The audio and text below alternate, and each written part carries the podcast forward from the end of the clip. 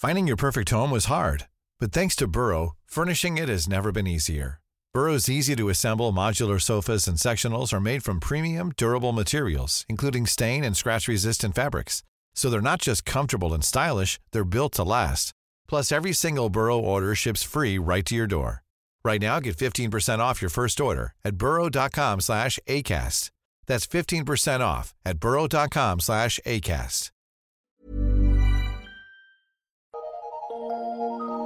Eu sou Mário Persona e essas são as respostas que eu dei aos que me perguntaram sobre a Bíblia. Você escreveu perguntando como os Salmos, o livro dos Salmos, se aplicaria ao, ao cristão.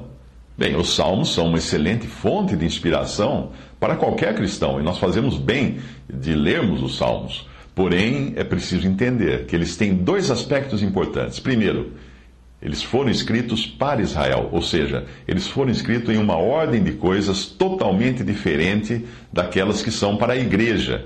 E, segundo lugar, os salmos são em grande parte, uh, falam em grande parte dos sentimentos de Cristo.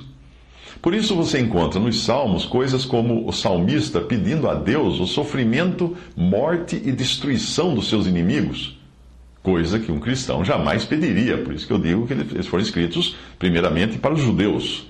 Sendo cristão, você não seria capaz de fazer a oração do salmista que ele faz no Salmo 71, 13, quando ele diz: Sejam confundidos e consumidos os que são adversários da minha alma, cubram-se de opróbrio e de confusão aqueles que procuram o meu mal. Obviamente, isso não caberia na oração de um cristão.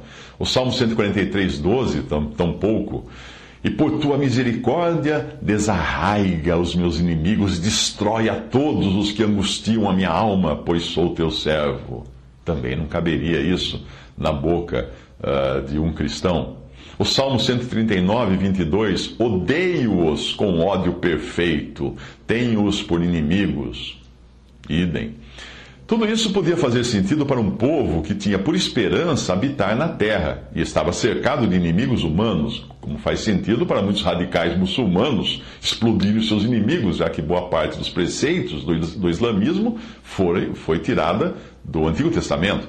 Mas não faz sentido para aqueles que creem em Jesus, que são cidadãos do céu e foram ensinados de outra maneira pelo próprio Senhor, quando ele disse em Mateus 5,44: Eu, porém, vos digo: amai a vossos inimigos, bendizei aos que vos maldizem, fazei bem aos que vos odeiam, orai pelos que vos maltratam, que vos perseguem, para que sejais filhos do vosso Pai que está nos céus. E o próprio Senhor também disse em Mateus 5,40: E ao que quiser pleitear comigo e tirar contigo e tirar-te a túnica, larga-lhe também a capa. E em João 16,33, tenho-vos dito isto para que em mim tenhais paz. No mundo tereis aflições, mas tende bom ânimo, eu venci o mundo, o Senhor Jesus disse.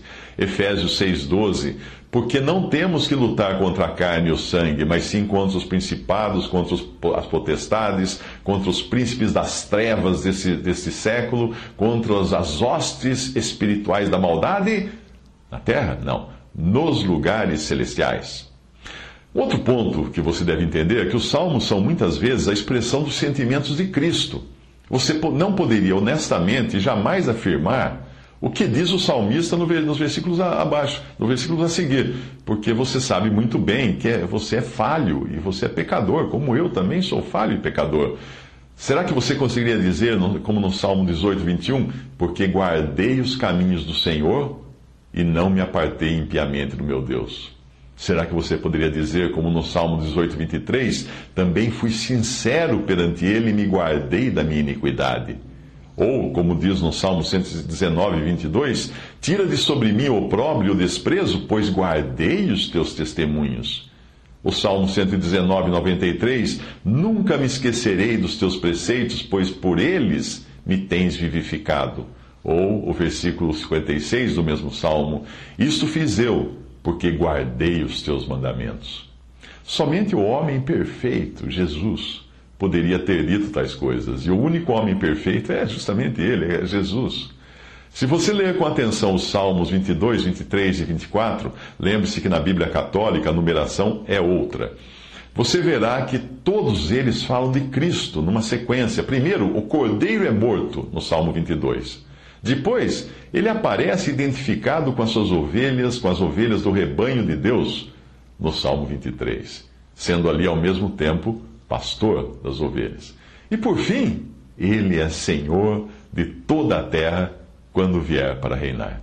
Portanto, quando lê os Salmos, leia para sua edificação, para sua consolação, para o seu conforto, para a sua exortação também, mas tenha em mente que é preciso entender para quem foram escritos, quando eles foram escritos, uh, com que objetivo eles foram escritos, e muitas vezes eles são também proféticos, porque representam os sentimentos de Cristo, mas identificado com o remanescente de judeus fiéis que irá se converter durante a grande tribulação.